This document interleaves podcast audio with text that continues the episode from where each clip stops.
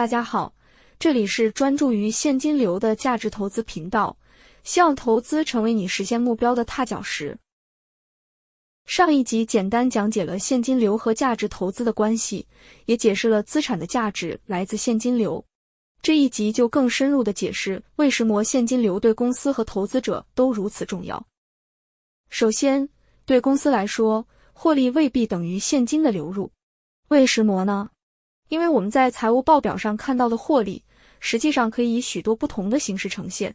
最常见的是应收账款，用人话来说就是客户赊款，短则需要一个月，长则甚至三个月才真正用现金结清。如果公司在这个时候需要现金周转，就需要向银行借钱，而借这些钱是需要支付利息的，也代表有成本。当然了，我们不应该只看应收账款，因为另一方面我们也有应付账款，也就是我们赊别人的款。除了这两样之外，还有其他项目也可能会占用现金，例如存货。所有这些项目我们统称为营运资金。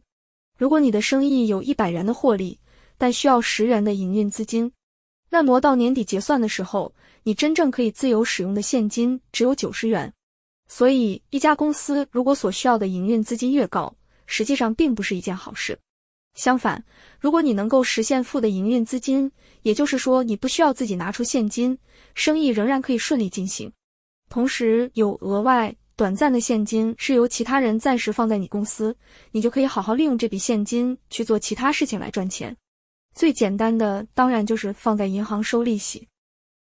除了营运资金之外，当我们查看一家公司的年度财报时，实际上很多项目也不是真金白银赚回来的。最常见的包括股权投资价值变动，用人话来说就是投资上面的账面涨跌。举个例子，你用一百元投资买苹果的股票，年底涨到一百二十元，虽然你赚了二十元。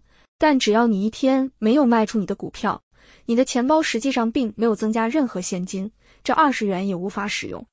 类似的项目还包括合营或联营企业的利润分成，甚至是投资公司的股息分配，因为公司可以用股份代替现金来派息。所以，当你再次听到某某公司今年大赚好多钱的时候，可能魔鬼就在细节中，他赚的根本不是现金，只是一些虚无的数字。而我们除了看利润之外，实际上更重要的是要对应公司的现金流量表，看看它的现金流入和盈利是否匹配。如果有严重的出入，那么我们投资这家公司的时候，可能在心里就要打个折，因为他赚的钱根本无法使用，更别说回馈股东了。如果公司因为经济环境变化急需现金，随时面临流动资金不足，而当你又借不到钱的时候，就可能被迫申请破产。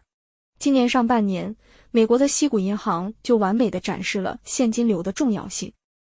先做个小总结：公司的获利可能只是账面的涨跌，但日常营运的现金流入和流出实实在在的影响着公司可以自由运用的现金。无论公司想要加速发展，还是回馈股东，都需要确确实实的现金。所以，我们更应该关注公司的现金流，而不仅仅是获利。好啦。说完公司，再说说对于投资者。对投资人来说，投资的现金流入其实只有股息这一种方式。那是不是代表公司如果不派发股息，就不是好公司呢？答案当然不是啦。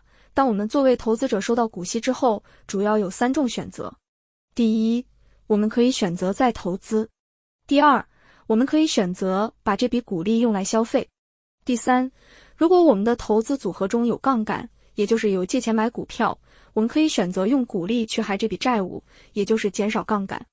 那么在这三种选择中，我们该如何思考呢？如果选择再投资，要思考的就只有回报率。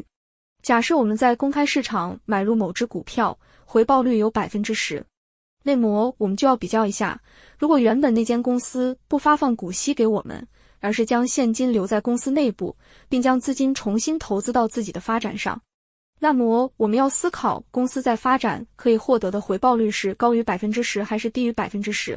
如果你认为公司发展所得的回报率高于你自己的投资回报，那么你应该期望公司把现金留在内部发展，而不是发出来给股东。相反，如果发展公司的投资报酬率不高，就应该回馈股东。所以，公司发布发放股息，有没有实质的透过现金回馈股东，只是一个伪命题。只要公司发展的回报率够高，自然会反映在股价上面，股东也会因此受益。聪明的听众可能已经留意到，即使我们想收取现金作为回报，但公司又不派股息，而是留底来发展公司。实际上，投资者自己也可以等到公司的发展反映在股价上之后卖出，从而获得现金收入。当然，这个方法比起派发股息，一般来说没有内膜稳定，也没有内膜灵活。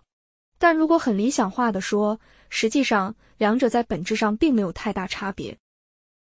今天的节目先到这边，如果你喜欢我的内容，可以订阅我支持一下，连接在资讯栏里面。这里是 Wasabi 价值投资，我们下集谈。